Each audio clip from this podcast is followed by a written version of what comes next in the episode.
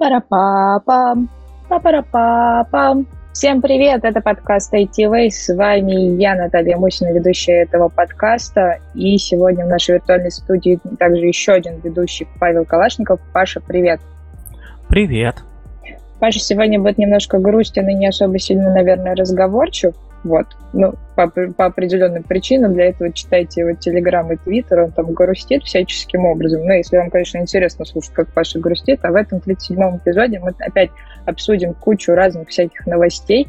А начнем, наверное, с такой небольшой приятности а, для нас. Хочется сказать отдельное спасибо Глебу Васильеву, который слушает наш подкаст и пишет нам приятные отзывы. Вот так вот. Хотя я э, не уверен, что комментарий Глеба э, честен, потому что там было, это знаешь, вот э, он упомянул, что мы рассказываем малоизвестные новости, хотя у нас последние выпусков 10 в основном известные новости. Хочется обсуждать, что самое главное происходит. Вот. И, скорее всего, это, это немножко троллинг нас с тобой, Наташа, и других ведущих, и попытка как-то нас расшевелить, чтобы мы уже начали э, более интересные вещи рассказывать, не, не, не только те, о которых все пишут. И сегодня, кстати, такие будут. А, это было а... еще до Глеба. Это было еще до Глеба, кстати. Однако, я с тобой не согласна. Я думаю, что те новости, которые мы обсуждаем, на самом деле очень сильно теряются в общем информационном шубе. И я все-таки надеюсь на то, что это не троллинг. Мне, по крайней мере, было приятно слушать позитивный отзыв, и огромное спасибо за него. Ну, как минимум, я рада за то, что у нас вообще, в принципе, существует отзывы. Это уже большое достижение, поэтому огромное спасибо. Надо выяснить, кто тот самый второй слушатель. Это мама Лиза, мы уже выяснили. Так, ну окей, а, мы с вами переходим к новостям, которые сегодня мы будем обсуждать, но, как всегда, еще не знаем, как назовется этот выпуск, посмотрим уже по ходу действия, что мы конкретно сегодня обсудим, и начнем мы сегодня с одной из культовых, наверное, в современности игр, которая называется Fortnite, и нам сегодня Паша будет рассказывать о том, как они ругаются и всякое такое делают. Паша, расскажи, в чем суть конфликта? Ну, первое, что я хочу сказать, то что, несмотря на всю легендарность Fortnite, э, я в нее ни разу не играл. Shame on me. А, Наташа, ты играл в Fortnite когда-нибудь? Нет, это немножко не мой жанр игр, потому что я больше люблю интерактивное кино и всякие RPG-шечки. Вот, а Fortnite для меня ну, не такая история, в которую мне было бы комфортно играть. Но я при этом не допускаю, что это офигительно крутой продукт, ну, как минимум, потому что у них прекрасная маркетинговая история, у них прекрасно э, все визуализировано, у них отлично выглядят персонажи, и, насколько я знаю, там прекрасный геймплей. Ну, еще они мастера во всякие э, такие интересные маркетинговые истории. Допустим, происходят иногда премьеры клипов разных исполнителей в Fortnite, да, то есть прямо вот в движке происходит клип какого-то исполнителя. Это круто, это новое. Ты типа играешь, а там идет движуха какая-то, и э, исполнитель исполняет песню. Это клево. Вот. А, но я вот в Fortnite не играю, потому что, насколько я знаю, вот. А, во-первых, я не играю в Fortnite, потому что нет времени играть. В последнее время получается играть только раз в месяц, к сожалению. И в этот момент я врубаю, врубаю только свои старые добрые любимые title ы, в которые уже поиграл там тысячи часов, наверное. Вот. А, ну и насколько знаю, я все-таки ПК боярин, да, и Fortnite нет на ПК, а мне вот играть в шутеры без мышки это как-то вот не мое. Ну ладно. А может есть Fortnite на ПК, не знаю, сейчас э, как раз проверю, может быть, установлю и поиграю. Но как минимум ни на мобилке, ни на других платформах в шутеры я играть не могу. Итак, Fortnite удалили из Google Play и App Store, соответственно, да, и из чего мы делаем вывод, что она точно есть на мобилке. Да, вот. Э, и э, почему это произошло? Насколько вы знаете, э, а если не знаете, то мы вам сейчас расскажем, что все если вы разрабатываете приложение в App Store или Google Play, то вы должны внутренние покупки как-то синхронизировать с а, э, с этими системами, да, то есть, грубо говоря, чтобы все покупки, которые происходят в вашем приложении, Google Play App Store получали за это свой процент. Да, у App Store это, это конские, э, это конские 30% у Google Play там как-то все посложнее, а, да, то есть э, там посложнее внутренние покупки делать, но тем не менее тоже делать через их систему. Что, что сделали Epic Games? Они как бы, мне кажется, это специальный саботаж, да, потому что, ну, не могут э, Epic Games, такая большая контора, допускать подобные ошибки, они сделали систему внутренней, внутренних покупок в обход App Store, да, и, э, насколько понимаю, э, не сразу, но в итоге App Store ударил их просто за э, нарушение правил сервиса. Вот, и я все еще не понимаю, зачем это было сделано, то есть с какой целью Epic Games э, захотели удалиться с э, Google Play App Store, вот, э, ну, если кто не знает, Epic Games это компания, которая разрабатывает, соответственно, Fortnite и сделал еще очень много крутых игр, да, возможно, если вы играли в какой-то популярный title, то вы могли заметить в самом начале вот этот логотип Epic Games, да, э, и наверное, это попытка перевести всех в какой-то свой собственный магазин, да, то есть у Epic Games есть свой собственный магазин игр, аналог Steam, да, вот, возможно, попытка перетащить всех туда, и они рассчитывают, что люди действительно будут играть ради, ради Fortnite, вернее, будут приходить на, э, в их собственный магазин, но я не думаю, что это уж настолько все опасно, либо это какой-то маркетинг, маркетинговый ход. Наташа, ты слышал вообще про эту историю, или ты первый раз от меня слышишь, и что ты думаешь? А, я видела эту статью на «Медузе», а, и там есть очень много разных интересных комментариев на эту тему. Во-первых, а, все, ну, как всегда, завязано на бабках. И надо учитывать, что App Store на самом деле тащит просто конские деньги с разработчиков различных мобильных приложений. У них очень высокий размер комиссий, и э, насколько я знаю, даже Дуров, по-моему, высказывался на то, что это действительно безумный размер отчислений. И это действительно не есть хорошо для тех, кто разрабатывает какие-то популярные игрульки. Вот. Ну и не только игрульки, а вообще, в принципе, те приложения, у которых есть система внутренних платежей. Вот. И там как раз в статье от Медуза разбиралась вот эта вот история с Epic Games, причем, э, естественно, опять же, все вспоминают вот эту прекрасную пародию на рекламу 84 -го года, которую в свое время сделал Apple. Думаю, Паш позже чуть-чуть про нее расскажешь, потому что она такая очень быстро разошедшаяся по сети. Вот. Но есть предположение, что а, на самом деле это все осознанная провокация, которая идет в отношении Apple и Google потому что Epic Games уже подали судебные иски против обеих компаний, и против Google, и против э, Apple. А, запустили такую вот рекламу целенаправленную, которая как раз является пародией этого ролика. Ну и, соответственно, в судебном иске указано то, о чем мы с тобой говорили в предыдущих эпизодах. Это связано с а, основным э, делом, которое сейчас происходит против монополистов рынка США, Apple, Google, Amazon и так далее, по поводу того, что в судебном иске там указано, что Apple контролирует рынки, ограничивает конкуренцию, душит инновации, и что вместо того, чтобы принять здоровую конкуренцию и учитывать, что могут э, приложения зарабатывать не только через App Store, а еще и делать это какими-то другими методами, в общем, это не есть хорошо, и, в общем, они не принимают эту самую здоровую конкуренцию. Вот. И, в общем, они таким образом на самом-то деле борются против монополизации электронных платежей, которые есть в приложениях. Вот так вот.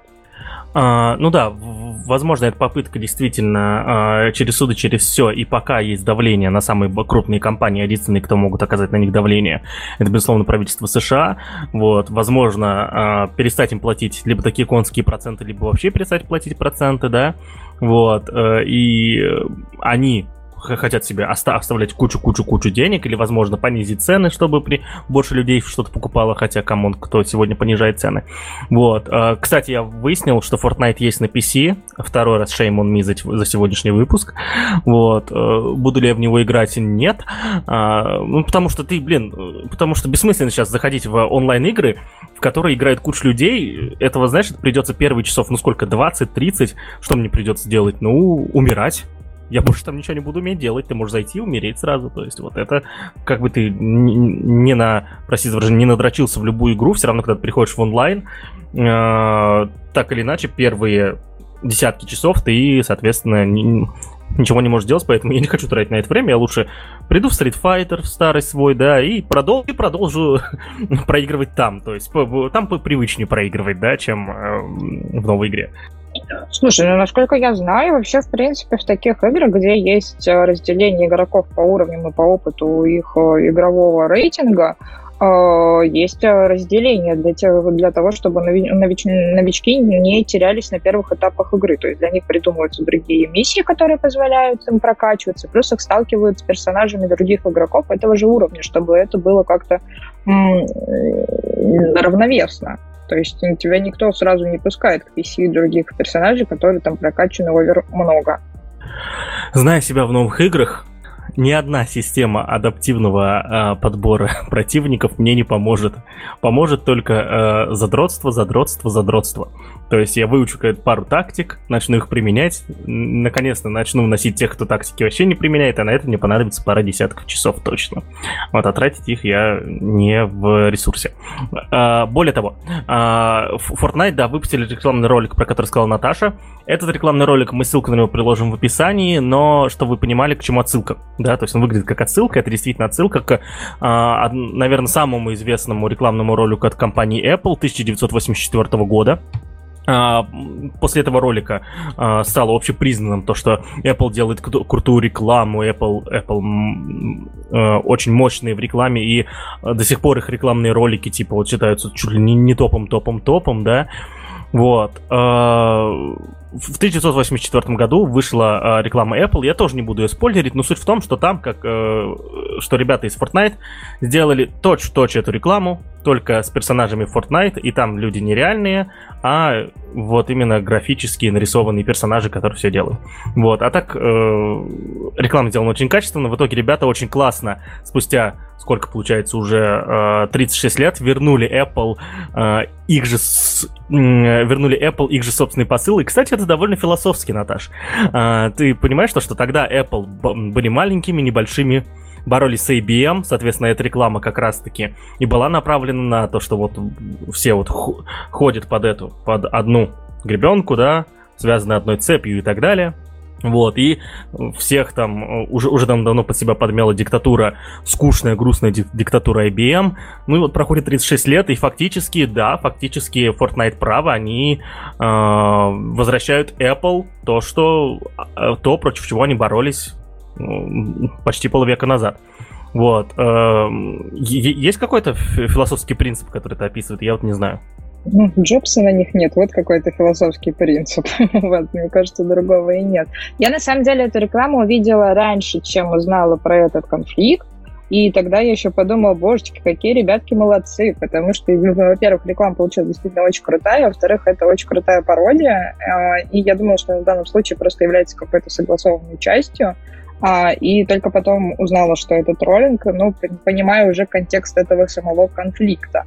А здесь, знаешь, наверное, больше грустность заключается в том, что Apple же тоже не будет отступать во всем этом. Не знаю, будет ли там какая-то тон... Я не думаю, точнее, что будет какая-то тонкая а, история в плане создания каких-то вещей про Fortnite и дискредитации их, вот, потому что Apple как-то таким не особо сильно любит заниматься. Это вам не Бургер Кинг с Макдональдсом, чтобы друг друга, друг на друга всякое разное перекидывать, вот. Но при этом у них уже следующий шаг-то произошел. Они вот тут на днях э, э,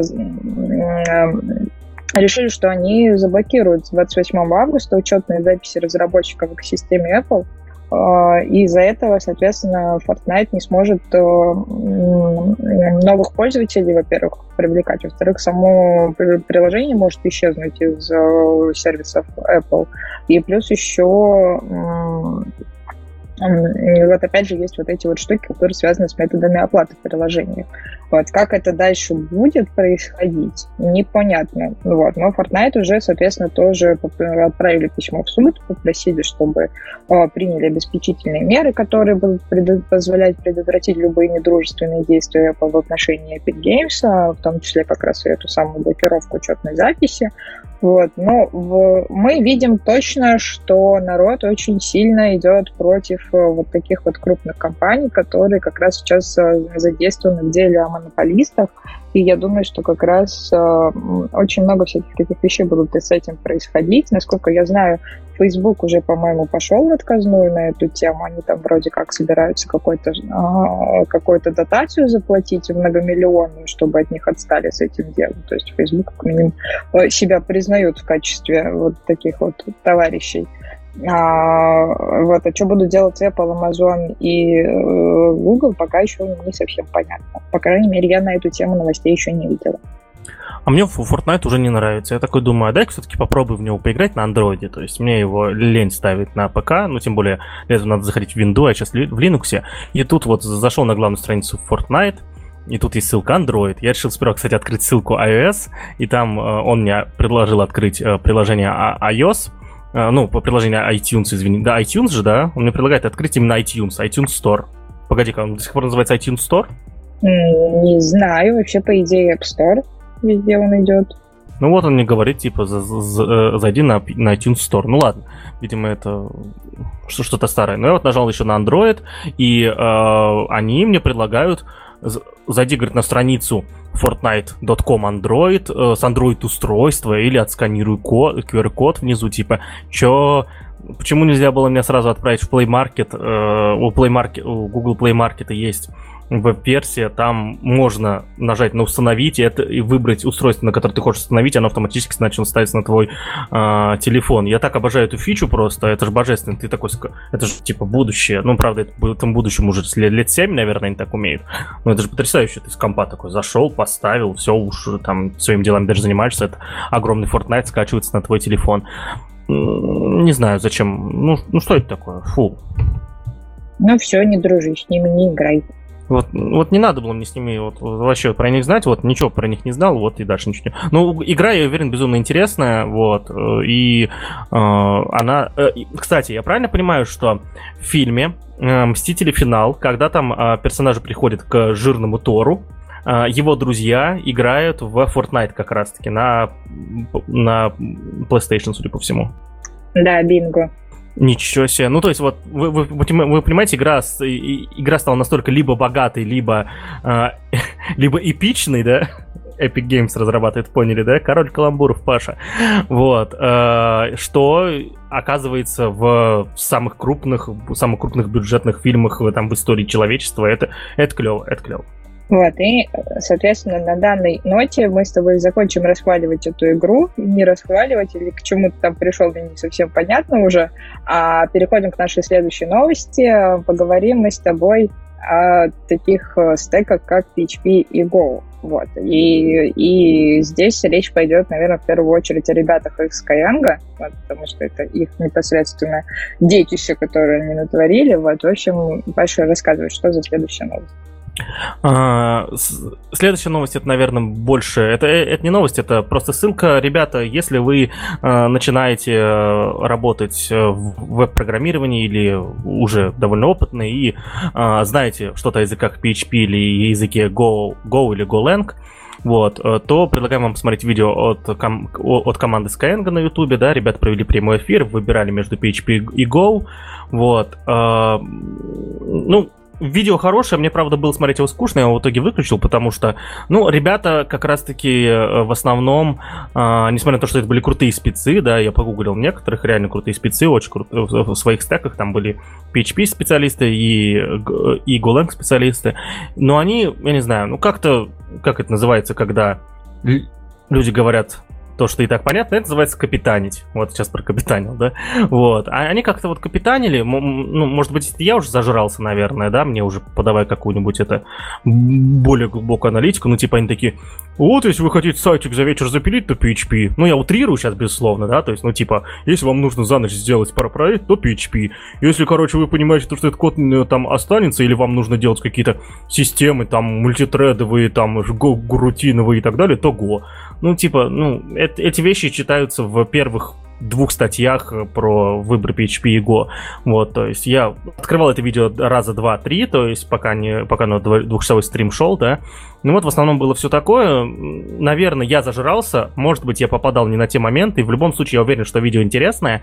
Вот, э, и для тех, кто не так зажрался, как я, или или просто вот не так зажрался, как я, да, оно точно будет интересно, и я всех призываю посмотреть это видео, оно, безусловно, крутое, и вы, вы если вы не являетесь внезапно суперэкспертом в обоих языках, я, я уверен, что вам будет интересно. Я не являюсь экспертом ни в одном из этих языков, я просто зажрался. Ну, вообще, э, данный стрим интересен, во-первых, тем, что там куча знакомых лиц просто, по крайней мере, для меня, потому что мы в Хекслите, допустим, мы с Антоном Морем, мы с Сашей Макаровым уже многократно проводили разные вебинары и приглашали их на наши разные мероприятия, Вот. Во-вторых, э, это интересно тем, что, во-первых, Skyeng очень активно развивает сообщество, и на самом деле по PHP не так много вещей каких-то происходит. А ребята работают с PHP, и поэтому Skyeng в этом плане большие-большие молодцы, которые развивают вот это вот самое комьюнити. Вот. И у них там действительно происходит очень большое количество активностей. А, и помимо их канала Skyeng, который делают отдельно команда айтишников, который, а, департамент разработки, который есть в Skyeng, а у них еще есть э, а, онлайн-метап-сервис, который, на котором как раз можно смотреть э, расписание мероприятий, которые они будут организовывать. Вот. И э, посмотреть, как мне познакомиться с данным языком, посмотреть, сколько разных вещей, оказывается, можно обсуждать в данном случае, оно того стоит. В общем, я всем рекомендую, переходите. Кстати, у нас у самих на прошлой неделе на Хекслете был вебинар при участии одного из бэкэндеров Skyeng. Вот, мы с ним разговаривали по поводу код-ревью, и могу сказать, что очень интересные у него есть и чек-листы, которыми он пользуется для проведения код-ревью, и вообще, в принципе, подход, который у них в команде транслируется, довольно-таки хорош. Поэтому э, Skyeng я в данном случае очень рекомендую. Еще у них очень крутой блог на, на Хабре. Вот. Ну и, и давайте закончим, наверное, про видео с э, от Хекслета конкретно, да. Я слежу за видео от Хекслета, смотрю не все, но вот тут увидел. Э, да, видео... ты, ты еще не просто следишь, ты еще звонишь мне во время него. Ну, я, я случайно, я не знал, Наташ, то есть, э, что вы не знали, друзья, в одном из последних вебинаров вы можете увидеть, э, увидеть в самом начале, когда Наташа ведет вебинар, что ей кто-то звонит. Поверьте, это был я, я звал Наташу гулять. Вот, я не знал, что у нее вебинар такой, а потом думаю, пятница вечер, Наташа меня сбросила. М-м, захожу в YouTube, ага, понял, ошибка. Вот, а, я, я за это публично извиняюсь, да, я извинился там публично в чате, извиняюсь здесь. Вот. И одно из видео, которое хочу посоветовать, это для, видео для начинающих по системе контроля версий Git. Что такое система контроля версий? Система контроля версий это, э, ну, это некое приложение, которое позволяет вам правильно организовывать ваш код, да, то есть э, я не буду сейчас даваться подробности, вот, то есть все подробности можно найти конкретно в видео, э, э, которое будет в описании. Я, я не помню, сколько, а, сколько автор видео посвятил этому времени. Я сейчас объясню, почему я добавил, добавил именно этот ролик из всех. Вот. Э, но если вы давно хотели разобраться, как быстро начать работать с гитом, как правильно организовывать свой код, как делать его доступным для ваших коллег, и, ну, типа, и любой программист сегодня, будь то мобильный разработчик, будь то любой другой, должен пользоваться гитом. И если вы в данный момент программируете, работаете и не пользуетесь гитом, потом, ну, я не знаю, это говорит о низкой компетентности вашей лично, потому что, ну, невозможно работать без гита, я не представляю, как в данный момент, допустим. Вот, а видео я добавил, потому что я очень рад появлению Александра Вагина э, на видео Хексита постоянно. Он делает это крайне редко, но когда он появляется, я очень рад. Вот, и считаю, что Саша надо часто записывать, потому что вот это видео, несмотря на то, что я пользуюсь гитом много-много лет, я посмотрел от начала до конца, и было, безусловно, интересно. Саша все рассказал просто, легко, понятно и доступно. Вот, единственное, что я не знаю, что кто монтировал звук, то есть что-то сделали со звуком, в итоге у Саши получился голос сильно более песклявый, чем в жизни. В жизни он уже супер бас, вот, а тут прям песклявость какая-то взялась. Ну, тут я ничего тебе сказать не смогу по поводу того, действительно ли его голос так звучит или нет, но, э, во-первых, мы старались, вот, это труд нашего а, продюсера образовательных проектов э, Ани Глотовой, и поэтому мы тоже очень хотим Сашу чаще видеть, на самом деле. А, и этот э, видосик, это на самом деле пока что только первый шаг в цикле обучающих видео, которые мы будем делать у себя на канале. То есть это такая первая проба пера. Мы, мы так на нем репетировали вот, и смотрели на реакцию ребят, которые а, оставлял в комментариях. Нам, нас очень порадовало, что есть э, позитивные э, комментарии на эту тему, и плюс еще ставят нам всякие разные лайки. Вот, это означает, что и таких видео будет становиться в ближайшее время все больше и больше, поэтому ну, ставьте колокольчики, не пропускайте, смотрите за анонсами, подписывайтесь на, на, на соцсети или что там еще принято говорить всем пиарщикам.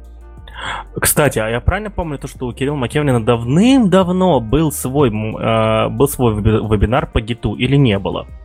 Ну, у него есть вебинары отдельные, какие отдельные такие ролики, в которых тоже есть такая информация. Есть у нас еще отдельно а, курс на эту тему, есть еще гайды, и, в общем, мы стараемся как можно больше таких вот материалов давать. Ну, как, как минимум, курс по гиту входит в цикл бесплатных курсов на Хексвите, чтобы каждый мог с ним ознакомиться.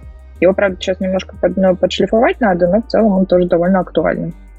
Вот, ну, в общем, э, еще раз, друзья, э, если вы э, собираетесь стать программистом как минимум, пожалуйста, разберитесь с гитом. Ну и вообще, в целом, эта штука помогает по жизни. Я его использую не только для программных продуктов, да. Вот, я... я были кейсы у меня, когда нужно было вики-документы хранить, да, в гите. Были кейсы, когда я статьи пробовал, кстати, в гите хранить. Я прочитал статью о том, что ты пишешь, ты когда делаешь статью, удобно в системе системе контроля версии так хранить. Попробовал, мне не понравилось, но знаю, что люди к этим пользуются иногда. В общем, это штука, которая поможет вам в целом стать более продвинутым пользователем персонального компьютера. Но если вы программист, то это однозначно должно быть в голове. Да, поэтому идем пока дальше. Ссылочка будет в описании. Давай к следующей новости. Time Leaderboard. Паша, расскажи, что это такое. Тут даже ссылку-то никакой не прикрепил. Как мне рассказывать про эту новость? А я я ссылку прикрепил, а потом понял, что она сломанная. И, в общем, а, друзья, если мы опубликовали этот выпуск, знаете, что я починил уже эту ссылку, я рассказываю. Что такое Wakatime? Wakatime — это приложение, которое отслеживает вашу... Э, отслеживает количество времени, которое вы работаете. Грубо говоря, вы, э, ну вот, пишете код и находитесь какое-то время в своей среде разработки, да. VKTime предлагает э, установить на вашу среду разработки, будь то текстовый редактор типа Vima, Sublime и так далее, или более э, крутая система, система контроля версий, э, среда разработки типа Visual Studio, какая-нибудь программулина огромная JetBrains и так далее, и так далее, да. IntelliJ IDEA, вот самый популярный, да, который для Java. Вот. Он предлагает вам поставить на на среду разработки свое расширение, расширение VKTime, которое, соответственно, будет собирать, э, собирать и считать время, которое вы работаете. Насколько я понимаю, э, VKTime не просто считает э, время, когда у вас открыто, э, с, э, открыта среда разработки, потому что я это вот замечаю, я иногда ухожу спать, просто оставляю, вот, просто оставляю Vim открытым, и у меня на Vim стоит VKTime, и он это время в итоге не считает. Я подозреваю, что он как-то умно считает активность, э, и еще там, ну, какой-то есть более-менее подходящий алгоритм, логичный алгоритм подсчета времени. Я скажу так, я пользуюсь этой штукой уже много лет, и в целом я ощущаю то, что он примерно правильно считает, сколько я работаю. Это очень, это очень хорошая метрика э, в плане того, что ты действительно понимаешь, сколько ты на этой неделе работал. Даже если ты работаешь в IT-компании и логируешь там часы, come on, кто их логирует честно, покажите мне этого человека, мы позовем его в подкаст и спросим, как? Вот, то есть, э, и вот, иногда ты просто логируешь чуть больше, потому что понимаешь, что ты там э, в, э, в какой-то момент сделал задачу, которая не была в задачах, но ее надо было сделать, и ты учел ее здесь. В другой момент ты как, как тупой проковырялся 10 часов с хренью какой-нибудь и понял то, что тебе стыдно просто логировать 10 часов на эту хрень и логируешь там 2 и так далее, так далее. То есть вот это всегда все так. А вот Вакатайм, он считает все честно, безусловно, безусловно. Такое приложение нельзя использовать для реального а, логирования работ, потому что логирование а, времени работы, когда, а, от которых тем более в будущем зависит ваша оплата труда, это всегда более такая, знаете, более аналитическая, наверное, деятельность, да, нежели э, просто машинальная история, да, как это предлагает Вакатайм. Вакатайм нужен для того, чтобы, а, э, как-то, ну, действительно оценивать, сколько ты работаешь, сколько тратишь время в разных IDE, э, в разных IDE, в разных средах разработки. Более того, он там еще разделяет проекты, в каких проектах ты больше сидишь, на каких языках больше программируешь и так далее, так далее, так далее. Вот у меня, допустим, последние два месяца, несмотря на то, что я трублю, что я рубист, больше JavaScript. Вот так вот. Вот, вот. И если так продолжится долго, я, может быть, а, в какое-нибудь свое бесполезное резюме добавлю JavaScript все-таки первым языком, да, хотя, ну, это отдельно будет история. Вот. А, то есть это дополнительная информация о том, чтобы вам действительно проводить аналитическую деятельность с собой. Вот. А, и, и еще есть у Бокатайма такая прикольная фича. Это, это доски, это лидерборды по-русски. Ну, доски лидеров, да, то есть где можно мериться а, количеством а, количеством времени, которое, которое вы логируете. Я решил создать такую доску для ITV. В этой доске пока нас только трое. А, это я, Настя Мошина и Илья Квашнев. Вот.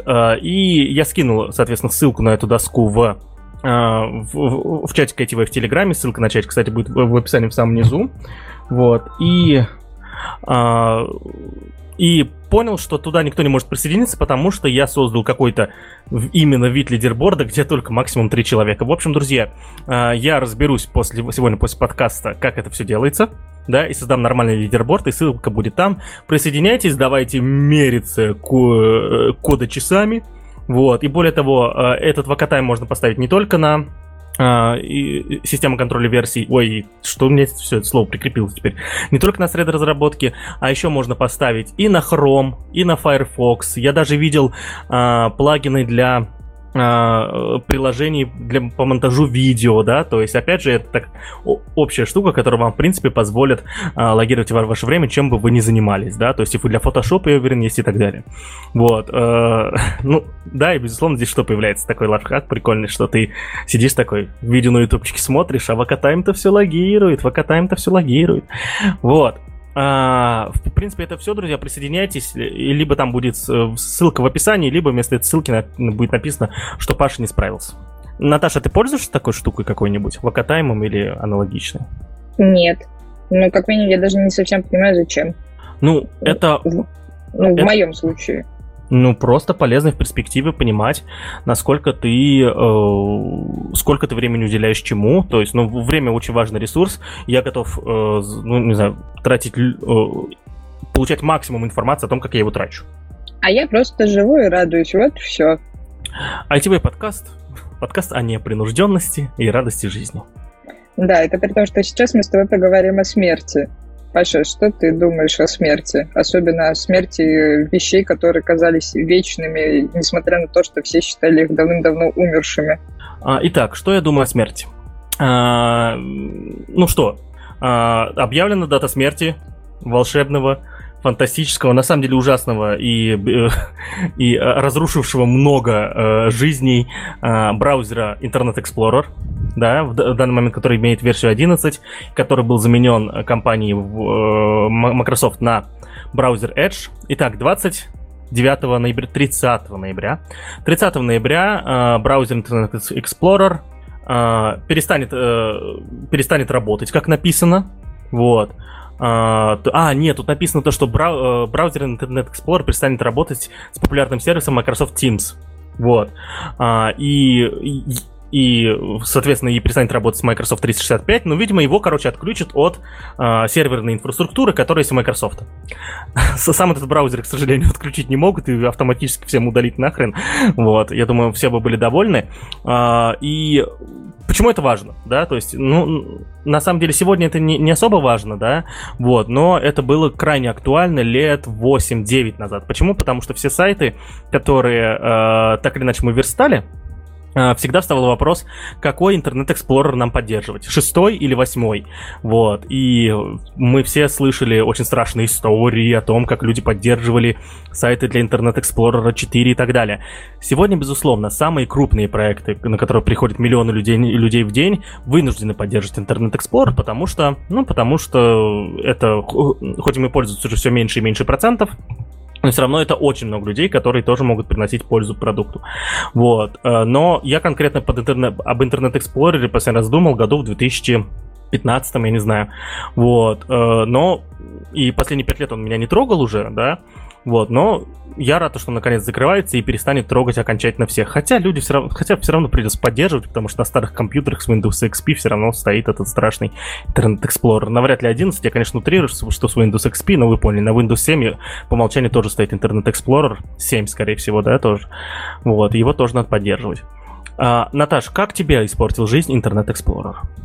Ну, мне в свое время испортил очень сильно жизнь, когда я еще только-только начинала верстать. Это было году так в 2000 десятом, наверное, когда я работал как раз на фронтенде в одном стартапчике, и как раз ну, мне нужно было в свое время верстать под иешечку, И да, это было очень грустно, особенно с учетом того, что в каких-то местах требовалась тень, и на тот момент Explorer вообще никак это все не поддерживал. И ох, я с этим, конечно, намучилась, ох, и там, конечно, слоев приходилось создавать. интернет, конечно же, все помнит, но как бы в общем, вот так вот. Но на самом деле давненько я тоже просто и с Ешкой не сталкивалась, и Единственное, что я, наверное, знаю, это то, что у муниципальных образований очень много всяких там у государственных органов и так далее. Вот у них как раз-таки ИЕ стоит по умолчанию, они пользуются в основном им. Вот. И здесь, наверное, будет больше вопросов именно к тому, что придется всех добровольно-принудительно заставлять скачивать какие-то другие браузеры. И здесь логичный вопрос, что же это будет? Яндекс браузер, Амига, что? Да, ничего это не будет, будет сидеть дальше со стандартным браузером, который в системе. Ну, то есть, понимаешь, для многих людей сегодня, которые работают вот как раз-таки в учреждениях, которых ты назвала, я очень много с ними общаюсь просто, да, стараюсь как-то приводить их информационную жизнь в порядок, да, цифровую жизнь в порядок, вот. Э, и действительно, слово браузер для многих до сих пор, а это что такое? А что, еще какие-то опции есть, что что-то другое можно выбрать? О, ничего себе. Ну, хотя, да, мне кажется, они не узнают о том, что поддержка ее прекратилась. Вот. И, наверное, так оно дальше и будет до тех пор, пока в очередное какое-нибудь уведомление об обновлении операционной системы не придет.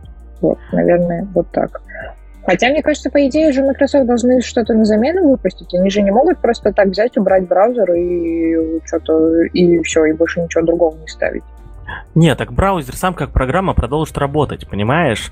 А, закончится поддержка именно, а, именно сервисов, которые работают с браузером, насколько я понял, а, для, для которых нужна серверная инфраструктура, всякие Microsoft 365, Microsoft Teams, и еще куча всякого, а, всякой инфраструктуры, ведь у Microsoft огромная действительно сеть программных продуктов, которые все можно объединить во что-то одно. Это получается, кстати, красиво. Я знаю экспертов, которые умеют из майкрософтовских продуктов создавать очень классную а, цифровую инфраструктуру для работы программных для работы команд, и это получается действительно круто.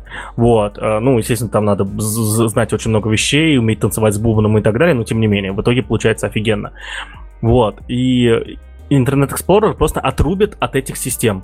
Вот. Но сам браузер останется, а люди из муниципальных образований, из муниципальных служб и прочее, о ком ты говоришь, они этими сервисами едва ли пользуются. Ну, ладно придется адаптироваться. В конце концов, это же все равно когда-то должно было произойти. Ну, по крайней мере, я так думаю. Ну, и, впрочем, я думаю, что здесь, ну, в принципе, можно ничего, так, и больше нечего, наверное, здесь обсуждать в данной новости, собственно, Rest in Peace и все такое. А, переходим к следующей новости. Ваш, ну что, как у тебя там дела со Spotify? Spotify до сих пор не поставил, но перед тем, как я расскажу следующую новость, я хочу напомнить, что у Spotify самая лучшая система создания подборок. Просто божественная. Она приводит в ваш плейлист только лучшую музыку, которой вы сможете наслаждаться и чувствовать себя действительно меломаном э, и абсолютно разносторонним человеком, да, вот, э, вне зависимости от страны и все и прочее, прочее, прочее. Вот. И Э, вспомнили, да, эту мысль? Все вспомнили? А теперь я зачитываю. Самые популярные исполнители, которых слушают э, в Spotify в России. Это официальный список. Я не знаю, мне не удалось, кстати, на самом сайте Spotify это найти. Вот. Э, ну, или, или как-то оттуда из источников, но там The Village и прочие все это репостнули. Я надеюсь, что они все-таки это проверили. Тем не менее, пять самых популярных исполнителей, которых слушают в России по в, в системе, где офигенно офигительные подборки просто. Итак, на пятом месте Макс Корж. Справедливо. На четвертом месте Скриптонит.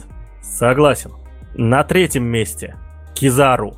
Чё? Я типа знаю, кто это такой. Чё? Вы чё? Что?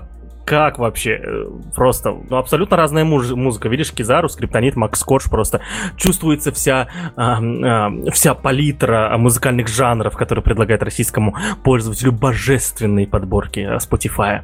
Вот. А, Слушай, а мне потом извиняться придется, типа, да, это как это принято в рэпе, типа. Ну, да. Я вообще чисто на полном энтузиазме просто, да, а, на полном альтруизме просто, я не знал, чисто вписался просто про вот это вот. Так, все, хорошее, заканчивай это вот, ужас какой. Ой, эм, и на, на втором месте э, э, исполнитель, которого я называю Морген Эйнштейн. Да, то есть чувствуете, чувствуете всю палитру просто, да, вот, вот, э, какие они все разные эти исполнители, да, какие, э, сколько жанров. И на первом месте, вы не поверите, самая популярная группа в России, самая популярная группа в мире, просто э, люди, которые открыли музыку просто, без них не существовало бы музыки. Эл, вот, просто, я не знаю, кто такой Элвис, кто такой э, Джон Леннон, да вы что? Когда на первом месте БТС, вот. Я, я совсем недавно, когда там какой-то скандал опять с ним был, или что-то там было опять в Твиттере, я решил послушать их музыку. Понял то, что ребята делают обыкновенный абсолютно став музыкальный, просто у них отличный маркетинг, божественный маркетинг. Маркетинг божественный, базар ноль. Но я не думаю то, что божественный маркетинг должен влиять на а, божественные подборки в Spotify. В общем, я не знаю, как это комментировать. Я дальше буду только, наверное, кряхтеть как старый дед. Наташа, скажи что-нибудь. А что я тебе могу сказать, если все на самом деле очень сильно ожидаемо? Я на самом деле вообще не удивлена. Во-первых, у нас очень большое кипоперское комьюнити. То, что ты на них на Твиттере не подписан, это не означает... И, и не видишь, на самом деле, масштаба развития корейской музыки на территории Российской Федерации, это не значит, что это действительно не популярно. Дело это не в подборках. То просто составляется, потому что много людей их слушает. Вот. А слушают BTS действительно очень большое количество людей. Поэтому здесь в данном случае, наверное, твоя оценка не сильно уместна. С Моргенштерном тут вообще, мне кажется, без вариантов. Он на данный момент крайне популярен. Он же сейчас практически один из таких вот основных музыкальных блогеров идет, и у него его ролики собирают миллионы. Скриптонит, понятно, Макс Корж, понятно, но Кизару, да, но это просто не в рамках моего вкуса. Но я тебе могу, знаешь, что еще сделать? А, вот 4 часа в а, аккаунте Spotify Community, а, это ребята, которые утверждают, что они пишут о Spotify уже очень-очень давно, хотя у них крайне мало подписчиков. Вот. В общем, вы ну, выложили как раз топ тысячу самых популярных исполнителей Spotify за все время. И, вот, и хочешь сравним с тем, что вот у нас, и что вообще, в принципе, в мире происходит. Я думаю, что в мире происходит все лучше. Вот. Ну вот, давай вот посмотрим. На пятом месте Ариана Гранде. А прекрасно. Потом у нас идет Эминем. Божественно. Потом у нас на третьем месте Пост Малон. Ну, на третьем месте перебор, но отлично. На втором месте Эд Ширен. Ну, справедливо. И на первом месте, как ты думаешь, кто? БТС? Нет. Нет, не БТС. Но ты должен порадоваться, мне кажется, после того, что я тебе сейчас скажу. На первом месте Дрейк. А, ну, тоже справедливо. То есть, ну, вот, вот видишь, здесь как бы мы видим э, слияние качественной музыки и легендарной музыки, да. Все-таки в топ-5 есть э, один, как минимум, легендарный исполнитель, который уже активно музыку не делает, то есть я не помню, чтобы он, э, ну, то есть, чтобы он активно там делал музыку, все, все, там, активную деятельность вел, но просто потому, что он легендарный уже, да, он на четвертом месте из-за этого, я про, это я про Эминема сейчас, вот, э, да и Дрейк тоже, кому он сколько, он уже лет 15 на большой сцене, тоже, тоже уже скоро станет легендарным, вот, так что все в порядке, здесь все сходится. Видимо, ну, слушай, я понял, а теперь я понял. смотри, значит, там дальше есть топ, топ-5 плейлистов, и там, соответственно, новинки по пятницам, Today's Top Hits, летние хиты 2020, хип-хоп пушка, и мне кажется, отсюда все идет. И на первом месте просто главные хиты. Ну, в общем, и походу Spotify э, ввел санкции против российских пользователей и свои божественные подборки не э, показывает в России. Я, кстати, увидел тут еще список э, топ-5 самых популярных песен. Вот. Э, и тоже хочу зачитать, соответственно, это на пятом месте э, исполнитель, сейчас могу неправильно прочитать, простите, я все-таки э, старый дед, Андро и Залимба, Песня называется «Иксо». Я подозреваю, что это про алкоголь, бабки и все такое. Я буду рад, если ошибаюсь. На четвертом месте исполнитель Рахим. песня называется «Фэнди». Наташа, ты мне не рассказывала, что Рахим, кроме подкастов и статей, делает еще, оказывается, очень популярные треки. Ну, ты должен же был когда-то это узнать. Вот, на третьем месте Кижару, э, Кизару. Кизару песня «Дежавю». Окей, видимо, что-то э, прекрасное Сейчас в этой вот песне. мы должны с тобой... На втором месте мы с тобой оба два порадуемся, потому что мы старенькие. Да, вот, на, за второе место порадуемся там Weekend, э, простите, The, The Weekend, The Weekend, вот, Blinding Lights, и на первом месте, ну, Моргенштейн, э, Морген Эйнштейн и LJ, вот, э, песня Cadillac, я, слу, я слышал даже о ее существовании, да. Это есть... я по-любому слышал, она из каждого тапка играет. Я обычно, когда тапки мимо меня проезжают, я сам в наушниках, и там у меня играю, и там у меня а, самые лучшие подкасты а, на русском языке. Угу, ясненько. Вот, в общем, вот такая вот у нас была музыкальная, вот такой вот был у нас музыкальный месяц. Посмотрим, что будет дальше, получится ли у нас как-то изменить эту игру. Но, с другой стороны, вот, Калашников, ты не подписался еще на Spotify, и теперь вот, видишь, подборка сошла на нет. На пятом месте только русский рок. Ну, я это, я вот посмотрел этот список и рад, что не подписался на Spotify. А то бы, ну, нет, я понимаю, как а работают. А мог бы перевернуть игру. Да, вот. А лучше бы календарь. Ну, это в сентябре. Не забегай так сильно вперед. Лето еще не закончилось. Вот, а мы из нашего спотифаевского лета переносимся в славный город Таганрог. Паш, ты посмотрел? Я посмотрел половину трехчасового фильма. Вот. Э, и скажу так. А, буду второй раз извиняться сегодня. А, хочу немножечко, на самом деле, извиниться перед ребятами из Таганрога, да, то есть а, а, фильм реально получился хороший, получился не стыдный. Вот. А, и это действительно, ну, это было приятно смотреть, да, то есть я посмотрел полтора часа из трехчасового фильма. Ну, простите, полтора часа это все-таки, да, это время, безусловно, я занимался какими-то своими делами, но это было приятно смотреть, приятно слушать, хороший построенный фильм, вот. Ну, больше я просто не стал выделять под это время, потому что, ну, и так перебор. Вот. Так что фильм хороший, советую к просмотру даже, да, попробуйте тоже посмотрите, действительно, э, там приятная, приятная картинка, приятная запись, приятные люди, вот. Э, из минусов, из минусов это, безусловно, то, что три часа, ну, как, будь ты хоть трижды IT столицы, три часа, ну, хотя бы разделили бы на части, я не знаю, выпускали бы в разное время их, было бы хоть как-то интересно. Вот.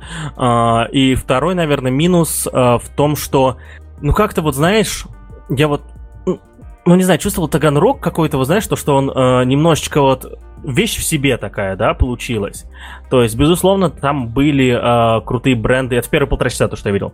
Там были крутые бренды, которые, э, ну, ребята говорят, что у них офисы уже в Штатах есть, офисы в Москве и так далее. Вот. А, и то есть, ну, действительно, компании, которые стали э, международными и прочее. Но как-то вот не чувствовалось этого, да, не чувствовалось, что ребята действительно прям делают делают э, объемные крутые вещи, прям это огромные реально конторы и крутые, и богатые, да, вот, и делающие крутые продукты, вот, этого не чувствовалось, как-то вот они вот-вот-вот зажали немножечко вот эту эмоцию, типа, смотрите, какие мы а, охерительные просто, да, вот, мне кажется, на, может было чуть больше пафоса, реально добавить чуть больше пафоса, и этот пафос, он был бы в рамках именно того, в рамках именно показа, то, что, смотрите, Таганрог не вещь в себе, а он действительно там уже разросся дальше Таганрога. Возможно, это было во второй части фильма, но я всем советую к просмотру. Э, к сожалению или к счастью, мы узнали, что Таганрог IT-столица именно из фильма, что, под названием IT-столица России Таганрог. Вот, но посмотрите, может быть, захотите туда переехать, да, то есть, э, если вы любите большие города, то это действительно классно, можно приехать на большой город и радоваться жизни там. Я сама не смотрела еще, и как-то мне действительно не доходят ручки до того, чтобы включить э, на Ютубе три часа и вникнуть во всю эту историю, поэтому в данном случае я поверю тебе на слово по поводу того, что там действительно происходило. Но, с другой стороны, судя по твоему отзыву, черт его знает. Эта история из разряда «вам не угодишь». Было бы пафосненько немножко, все бы говорили, а что никакие пафосные для тех, кого никто не знает. Поэтому, как бы, не знаю, может быть, э, это скромность, и это и есть хорошо. Меня больше порадовали комментарии по поводу того, ну, от ребят, которые живут в Таганроге, которые действительно любят свой город и пишут про то, как здорово, что у нас действительно есть вот такая вот штука. Вот это как раз, на мой взгляд, самый лучший результат. Вот, но скажем так, то, что э, вот можно найти, производя видеоконтент, э, и найти и подать эмоцию такую, то, что вот мы крутые, мы вообще очень классные, и то, что вы нас не знаете, это ваши проблемы. Вот. Э, ну, то есть, не знаю, я опять докапываюсь, но э, и даже если убрать все, что я сказал негативное, фильм действительно хороший. Я, кстати, соврал, я посмотрел не полтора часа, а час, да, то есть я сейчас открыл файл, ой, открыл э, ссылку, тут у меня час, да, я почему-то казалось, что полтора часа посмотрел. Вот. Э, и, ну, это приятно. Это было приятно смотреть. Вот, да, мне даже захотелось туда съездить. Возможно, мы скоро сделаем ITV Таганрог, и, за, и знаете, что мы делаем ITV Таганрог из-за этого фильма, скорее всего. Ну что, ждем тогда новостей и переходим уже к следующей новости. Новость будет следующая, а, такая из разряда просто посмотреть прикольный кейс. Мы в прошлом эпизоде, ой, не в прошлом, позапрошлом, по-моему, эпизоде а, рассказывали один классный кейс про товарища, который, которому 14 лет, и он работает э, в Skyeng. Вот сегодня будет история из разряда просто посмотреть, как люди подходят к организации каких-то сервисов, и мы поговорим про а, чат-бот по профориентации школьников. В общем, а, а, как заявляется, это первый в России чат-бот по профориентации. А, он называется «Бот знает». А, и это такой небольшой сервис, соответственно, который помогает э, вот ребятам понять, кем же, чем же им в дальнейшем заниматься. Вот, он, э, конечно, он немножко построен на тестах, но, естественно, тесты по профориентации и сайтов, где их можно пройти действительно очень и очень много. А, вот. И вот э, в этом боте есть, во-первых, тестирование, которое определяет близкие школьнику профессиональные отрасли. Есть возможность про каждую отрасль узнать. То есть есть там отдельная кнопочка увидеть, э, в каком тренде это направление сейчас или нет. Пойти посмотреть, почитать по перспективе, посмотреть список профессий выбранной отрасли и информацию о них. И увидеть информацию о вузах, которые, которые, которые, где где этому учат. Вот, на мой взгляд, это довольно-таки интересная штука в плане сборки. Я еще не видел, как он именно реализован, но, с другой стороны, с точки зрения каких-то проектов в оттехе, штука довольно-таки нужная, довольно-таки полезная, и здорово, что а, они очень основательно так к этому подошли, вот, потому что там есть и психологи, и различные там педагоги, которые на, принимали участие в создании этой истории. Они даже, по-моему, если я не ошибаюсь, получили грант на это, причем эта история длинится еще с 2018 года, и вот как раз за вот этот вот период вот этот чат-бот был разработан и создан. Вот, и стал только посмотреть, как он будет реализовываться, но в целом идея, на мой взгляд, довольно-таки хорошая. Вот, поэтому можете посмотреть, почитать, как они к этому подходили и сделать свои выводы самостоятельно. Пока Наташа говорила, я установил себе этого бота, я первый раз про него слышу. Э, сразу приятно то, что бот не послал меня к чертям, когда спросил, сколько мне лет, и ответил 28. Он ответил просто, а ты уже знаешь, кем хочешь стать? Вот, потому что если бы я делал бота, я бы сказал, э, там это, сколько тебе лет, 28.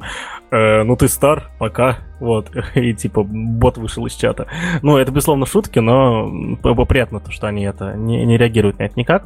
Вот. Э, слушай, они вот, я, я видел тут в статье то, что ребята получили от Росмолодежи два гранта, один 200 тысяч, второй 500 тысяч. Ну, они сказали от 200 до 500 тысяч. Слушай, им надо было добавить просто в, в приложение, я не знаю, TikTok или или канал... В 2018 еще не было ТикТока. Ну, как так? Ну, была рыбалка, они могли сделать канал рыбалки и боты еще добавить, тогда бы так, дали все, два ляма. Хорош, Рос, все, Росмолодежь же просто поддерживает. Вот, ладно, хорошо, простите. Ребята, расходимся, Паша бомбит, это вот. кошмар какой-то. Это, это, знаешь, это уже триггеры у меня такие, да, там вот Росмолодежь один из них. А, вот, но, безусловно, сам бот очень крутой, то есть я обязательно его протещу, и, скорее всего, мы, мы его скорее всего, будем советовать, наверное, ребятам на ITV. То есть была, была идея что-то подобное сделать, но на это, безусловно, никогда не хватало времени. Но вот теперь а, будем, наверное, продвигать этот продукт, потому что он действительно крутой. Ну, скорее всего. По крайней мере, а, заявлен так, и то, что ребята этим занялись, это фантастика. Да, это очень здорово. Я думаю, что могут, может быть, ребята даже будут, могут работать по принципу open source, но это, опять же, нужно уточнить у организаторов, поэтому если вдруг кому-то захочется подобную историю поддерживать, можно, я думаю, связаться с организаторами и спросить, нужна ли им какая-то помощь. Вот. Ну, то есть э, очень часто же нам интересно, как можно улучшать что-то, если у нас есть на это возможности, идеи и предложения, и, возможно, даже какие-то временные технические ресурсы. Вот. И я всегда в данном случае придерживаюсь позиции, что всегда можно обратиться, спросить, не нужна ли какая-то помощь. Э, и я думаю, что вряд ли вы будете куда-то посланы. Вот. Тем более, что это больше такая социальная инициатива. Да, вот, в общем, знакомьтесь, на мой взгляд, вот такие вот справочники информации, когда тебе не нужно самостоятельно искать разрозненную очень сильную информацию, они действительно нужны и полезны. Вот, а мы переходим к следующей новости. И следующая новость, она такая немножко из моего профессионального поля. А, в общем, я маркетолог, для тех, кто не в курсе, не знает, вот, и а, у маркетолога всегда есть одна очень большая проблема. Когда они придумывают разную рекламу, с интернет-рекламой все очень просто. А, есть э, там возможность оценивать трафик, всегда можно настроить сквозную аналитику, были бы у тебя денежки дополнительные на это.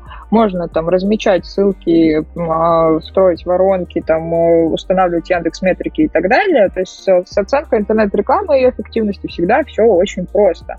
А самая большая проблема всегда есть у тех, кто а, делает наружную рекламу, то есть это все баннеры, которые стоят вдоль дорог, это какие-то баннерные растяжки, а, какие-то вывески, листовки и так далее. И вот, в общем, было непонятно, как это оценивать. Вот, потому что действительно оценить эффект наружной рекламы это очень и очень сложно. То есть мимо баннера проезжает большое количество людей, и вряд ли кто-то из них, когда их спросишь по поводу того, откуда вы о нас узнали, смогут назвать именно этот баннер да, особенно если на каком-то участке там есть несколько баннеров какого-то определенного продукта и услуги. Ну, вот, в общем, Mail.ru, Mail.ru в очередной раз решили э, расширить функционал своей платформы MyTarget э, и э, запустили систему мультиплатформенной аналитики, которая позволяет также оцени- оценивать эффективность наружной рекламы. Они это будут делать по количеству установок мобильных приложений. Мне пока еще не совсем понятно, как это все будет происходить, но в общем, сервис пока бесплатный, надо будет порыться, покопаться, посмотреть. Вот. И здесь история заключается в том, что они будут э, считывать данные об аудитории, которые находятся рядом с цифровыми билбордами во время показов рекламы. Операторы будут как-то регистрировать эти MAC-адреса устройств пользователя, и эти данные будут передаваться в сам MyTracker. Вот. Я не знаю, как это будет э, действовать с точки зрения э, политики конфиденциальности, э, там, соглашения обработки персональных данных с тех, кто будет рядом с этими баннерами, баннерами находиться, но вот факт в том, что вот они сейчас как раз будут использовать эту историю для того, чтобы можно было бы считывать конверсии, то есть э, процент э, пользователей, которые видят рекламу и сколько из них э, переходит в итоге к покупке, совершать покупку. Вот. А, и вот так вот. В общем, вот такая вот странная история, но я не совсем понимаю, как это будет работать, какая здесь в данном случае будет экосистема, можно ли как-то к этому подключаться, э, и каким образом будет считываться этот MAC-адрес ближайших услов, устройств, и, э, и значит ли это, что у нас в ближайшее время начнет появляться все больше и больше цифровых билбордов, потому что в основном баннеры у нас э, тканевые. Вот. И, видимо, как-то будут э, стараться все больше и больше делать вот эти все мигающие, как в Японии, баннеры, которые будут практически на каждом шагу. Или нет, и тогда этот сервис останется не сильно востребованным. Ну, либо будет востребован, но только в каких-то больших мегаполисах, где вот такие вот мигающие баннеры будут находиться. Немножечко о том, как они будут считывать MAC-адресы, да, тут написано, оператор регистрирует MAC-адресы устройств пользователей. А, как операторы собираются это делать? Они собираются это делать через свои базовые станции. Когда ты находишься в каком-то месте города, у тебя телефон подключен ровно к одной базовой станции. Да, а, и э, эта базовая станция видимо, да, то есть я подробности не знаю, но, скорее всего, знает MAC-адрес устройства твоего, да. Все мы знаем то, что у каждого устройства, которое подрубается так или иначе к сети, есть свой так называемый уникальный MAC-адрес будь это ваш смартфон, холодильник, который к сети подрубается, и все что угодно. А, даже у лампочек, я уверен, есть, есть MAC-адреса. Вот. И а, операторы э, регистрируют MAC-адреса пользователей, и, видимо, видимо, они как-то могут их а, ну, и они, судя по всему, судя потому что это написано, передают эти MAC-адреса в систему MyTracker, которая э, уже э, собирает данные со, со своего приложения. А приложения на Android как минимум могут собирать MAC-адреса устройств, на которых они запущены. Про iOS я не знаю. Вот. Э, и в, в итоге получится э, совмещать информацию о том, где и когда был человек, через какое время он зашел в приложение, какое действие сделал и так далее, и совмещать и действительно выводить какую-то статистику э, пользы, рекламы и так далее. И тут мы, и тут мы приходим к такому моменту, что э, есть две крайности этой истории.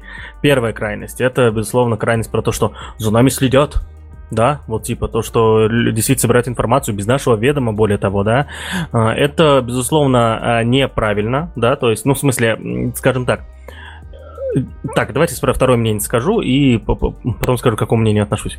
Вот, э, и это вот первое мнение, тоже за нами следят, собирают наши данные без нашего ведома. Второе мнение это то, что э, таким образом действительно повышается уровень рекламы, и реклама, которая нужна нам, и действительно услуги, которые нужны нам, да, потому что очень часто человек может даже не знать, что та или иная услуга ему нужна или вообще существует. Вот. А, будет больше данных о том, что пред... Э, чтобы э, рассказывать нам об услугах.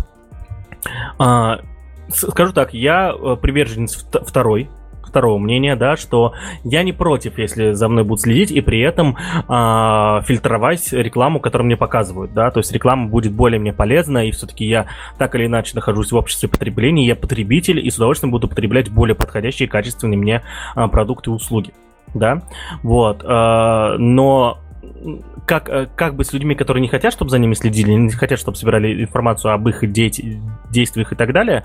Здесь я не знаю, я все-таки не, не эксперт в этой области и не знаю, как найти про правовую э, золотую середину да, в этом вопросе.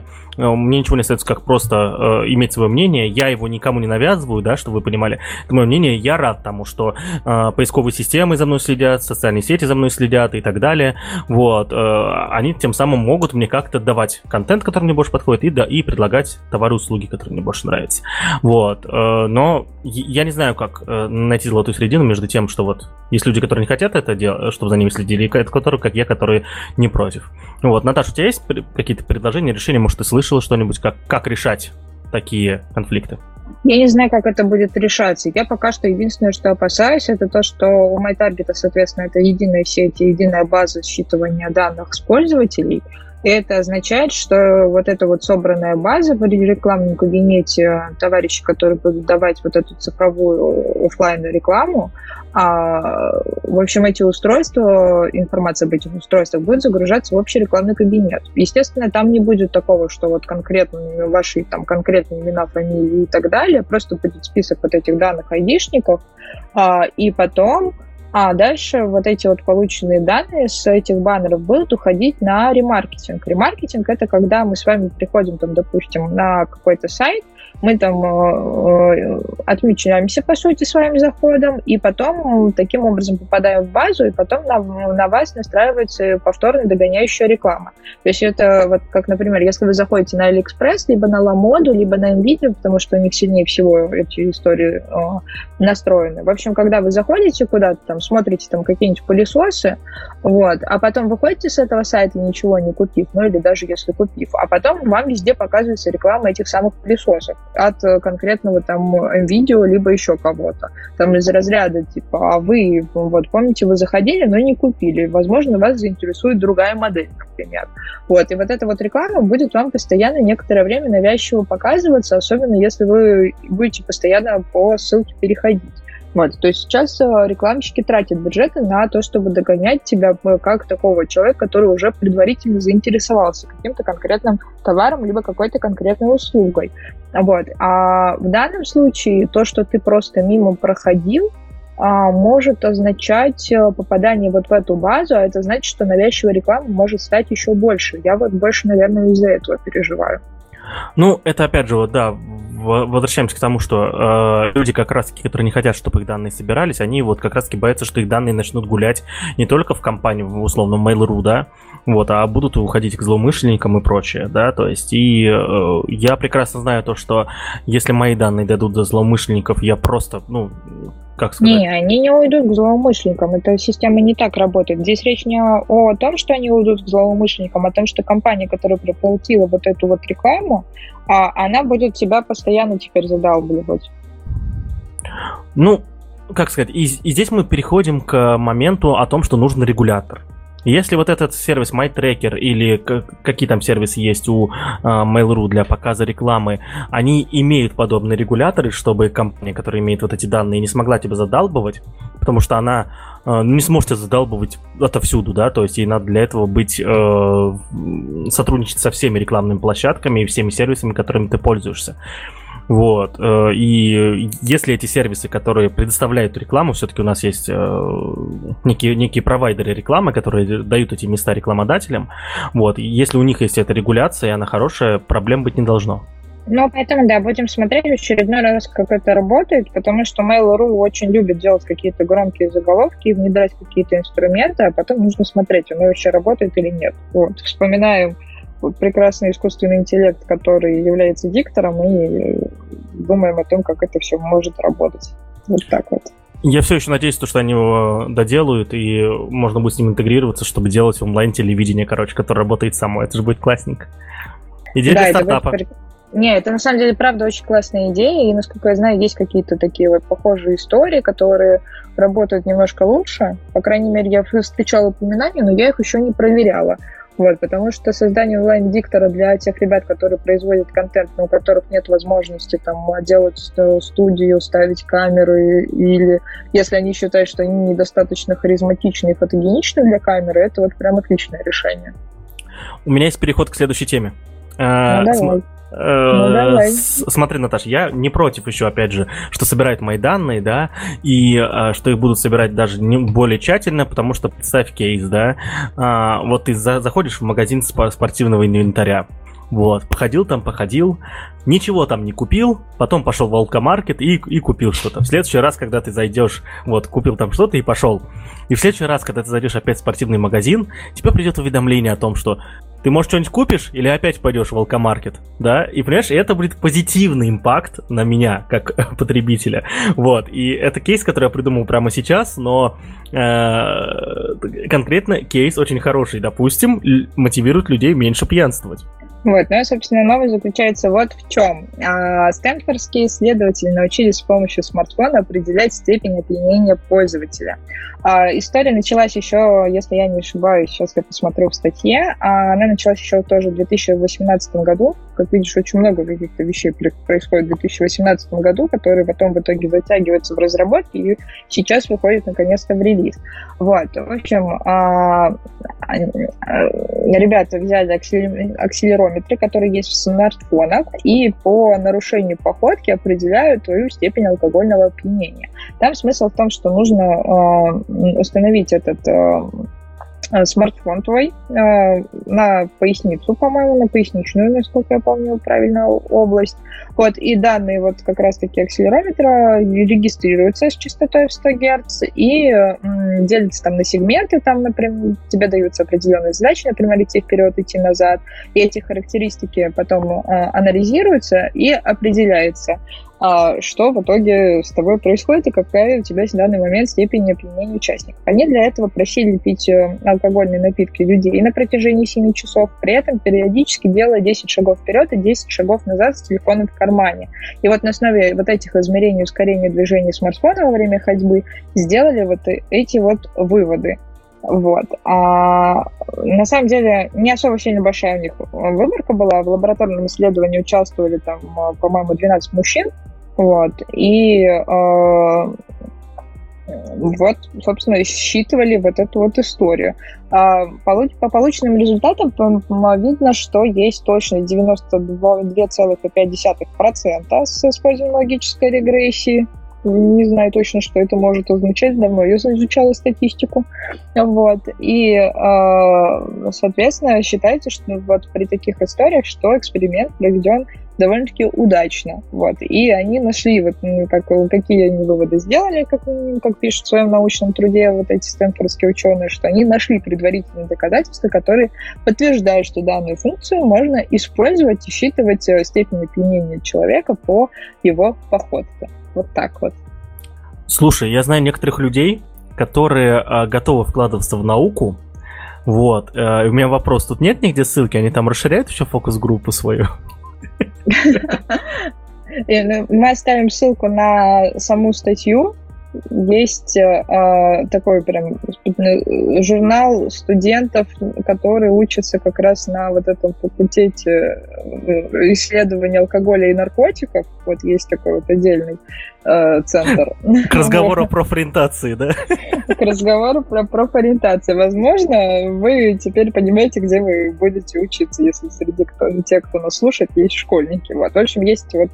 В общем, в принципе, мне кажется, это вот из категории американских и британских ученых, которые постоянно исследуют все подряд, Вот, все. Я вот только во взрослом возрасте осознала, что почему я не знала об этом раньше. Возможно, я бы лучше училась в школе, учила английский язык, чтобы просто переехать и заниматься какими-то очень странными, интересными экспериментами. Вот. У тебя не было такой мысли? Я думаю, что мы живем в поколении, которое сможет себе позволить, ну если ты будешь, ну если мы будем действительно хорошо стараться по жизни, да, а, ближе к пенсии заняться какой-нибудь веселой хренью такой. Вот, я очень жду этого времени, когда а, уже действительно наработанный мной а, некий бэкграунд будет просто мне обеспечивать по жизни, и я смогу заняться, ну, вот, вот такими исследованиями, например, да, то есть э, не обязательно куда-то ехать, а самостоятельно. Ну, ты поняла, короче, мою мысль, то есть заняться чем-то безумным, не, не совсем нужным, хотя, безусловно, это нужно, да, то есть эта штука как минимум не позволит там машине включаться, да, то есть э, когда в нее сел пьяный ее хозяин и так далее, да, вот, но вот, я думаю, мы это мы доживем до этого времени. Ну, я тоже, по крайней мере, на это надеюсь. Но, с другой стороны, всегда есть YouTube, и можно делать это нелегально. Да, да, это правда. Слушай, а я правильно понял, то, что они э, вот прикладывают телефон к пояснице, потому что это, видимо, центр тяжести, да, человеческого тела, судя по всему. Ну да, для того, чтобы считывать как раз твою походку. Вот, и здесь такой вопрос. А, я статью не прочитал, да, то есть она довольно большая, ну, она э, кажется маленькой, но тут шрифт маленький, а, а шрифт маленький, в итоге я очень долго читал, вот, э, и вот ты с ней ознакомливался, они размышляли о том, что будут ли они отличать пьяного человека от того, у которого сердце прихватило? Здесь они в данном случае как-то будут э, как раз-таки извлекать признак походки. Вот. Но я так понимаю, что здесь вообще, в принципе, идет э, еще история про то, что, наверное, может быть, нужно будет специально сначала включать вот эту вот функцию, а может быть и нет. Но как минимум считывается как, э, как раз-таки, если тебе сердце прихватило, то вряд ли ты будешь делать 10 шагов вперед и 10 шагов назад. То есть у тебя просто будет в какой-то. Если у тебя прихватывает твое сердце, то вряд ли ты там дай больше там а пяти шагов, например, сделать не сможешь. Ну да, Наверное, лог... логика вот такая вот, по крайней мере, что вот в данном случае набор данных берется для такой модели, для того, чтобы э, как раз определить вот эту вот историю. Тут, кстати, есть про участников даже больше информации, диапазон возрастов от 21 до 43 лет, средний вес 76 килограмм. Знаешь, я вот знаю людей, которые могут э, 7 часов пить алкоголь, и они весят не 70 килограмм, да, вот, э, и никакой вот этот вот, вот, вот этот умный алкогольный барометр их не спалит. Нет, я, я шучу, безусловно, да, но то есть, но я думаю, что ребятам все-таки стоило набрать группу, во-первых, побольше, да, вот, то есть, ну, возможно, им удалось, э, у них финансирование хватило только на 12 человек, потому что, э, безусловно, во-первых, от разного алкоголя еще разные эффекты бывают, да, то есть от каких-то просто болит голова, от каких-то ты действительно теряешь координацию, да, люди разные бывают, да, и, в общем, это, это да, очень сложное исследование, прям, я бы даже сказал, можно даже взять его в качестве дела жизни, то есть, почему Но они, по сути, так и делают, то есть, получается, что там дальше, если прочитать эту статью, есть информация о, раз, о разных выводах, а, то есть там есть краткая выжимка того, что они в итоге получили, есть более подробное такое исследований, ну, точнее, более подробные тезисы по данному исследованию. И вот они здесь как раз пишут по поводу того, что, во-первых, а, не смогли изучить разницу в прогнозировании восходящей и нисходящей степени опьянения, вот, а, потому что это же тоже очень разные такие моменты, да. А, плюс ко всему еще нельзя учитывать, что телефон может храниться в естественной среде, то есть когда мы с вами в жизни ходим именно вот в поясничной части, не все из нас носят ну, телефон в кармане заднем, вот, да, кто-то его в сумке носит там и так далее, да, поэтому это тоже такой момент. Вот. Плюс еще они еще не изучили, будет ли различие, там, если ты носишь телефон в переднем или в боковом кармане, что будет, если ты носишь телефон в руке. То есть они пока что это проверили на а, именно задний карман и именно вот как раз в районе поясницы, вот так вот ближе. Вот. И поэтому вот в данном случае исследование сработало. Вот. То есть это пока что такой первый шаг для того, чтобы понять, можно ли акселерометр телефона вот так вот использовать. Я думаю, что есть резон, они это знают без меня, просто мысль, да, вслух. Э, стоит переключиться на э, смарт-часы, потому что у тебя, во-первых, э, доступ к движениям руки, я уверен, что там тоже есть своя какая-то история, вот, и доступ к этому, к пульсу, Вот, а еще там, кроме пульса, они сейчас еще там чуть ли не давление меряют некоторые часы и некоторые браслеты разные. Вот, так что я думаю, это Интересно, кстати, почему они решили именно со смартфонов начать, а не с умных браслетов? Ну, я думаю, что потому что в 2018 году еще не так популярны были смарт-часы, и плюс еще не было таких вот полноценных технологий, которые бы позволяли это нормально рассчитывать. Это сейчас э, смарт-часы могут и э, да, какой там смарт-часы, даже просто камера на телефоне может просветить твой палец и понять, там, допустим, какой у тебя уровень кислорода, например, или палец опять же, просветить и вот поэтому считывать твой пульс. По крайней мере, у меня есть такое приложение, которое так умеет делать, и делает это довольно точно. Да, я тоже помню, было такое приложение у меня, когда еще не было смарт-часов, я мерил себе а, пульс, там ты перекладываешь кончик пальца, да, и он, он тебе просвечивает. Кстати, просвечивает настолько сильно, что даже немножечко это неприятненькое было ощущение, когда вот так он тебе просвечивал. Вот, э, так что занятненько. Да, вот так вот. Поэтому по-любому еще это будет все исследоваться, и наверняка мы еще узнаем какие-то новые штуки на эту тему. Поэтому будем следить за новостями. И, в общем, я всем тоже рекомендую периодически читать, что там делают ученые. И у них иногда такие очень странные, интересные исследования происходят. Вот, в общем, вот такая вот интересная штука. Ну, а если вы думаете о том, чтобы стать ученым, воспользуйтесь тем самым чат-ботом, чтобы узнать, где можно получить именно ту специализацию, которую вы хотите, и чтобы вы потом тоже могли вот такими вот исследованиями похвастаться. Вот так вот. Новый челлендж для вас, друзья. Доведите потрясающего бота под названием Боб Топ, он называется, о котором мы говорили, до состояния, чтобы он вам посоветовал именно эту степь, именно эти виды э, профессий. Вот. Может, знаете ли что-то о них или нет? Скорее всего, нет, безусловно, потому что приложение адекватное. Это э, не мы делали, а какие-то хорошие люди, но мало ли. Мало ли. Вот. Ну и на такой позитивной ноте, я думаю, мы переходим к завершению нашего сегодняшнего эпизода. Огромное вам всем спасибо, что нас слушали. Вот, это был подкаст ATV. С вами была Наталья Мусина, с вами был Павел Калашников. До новых встреч. Всем огромное спасибо, что дослушали до конца.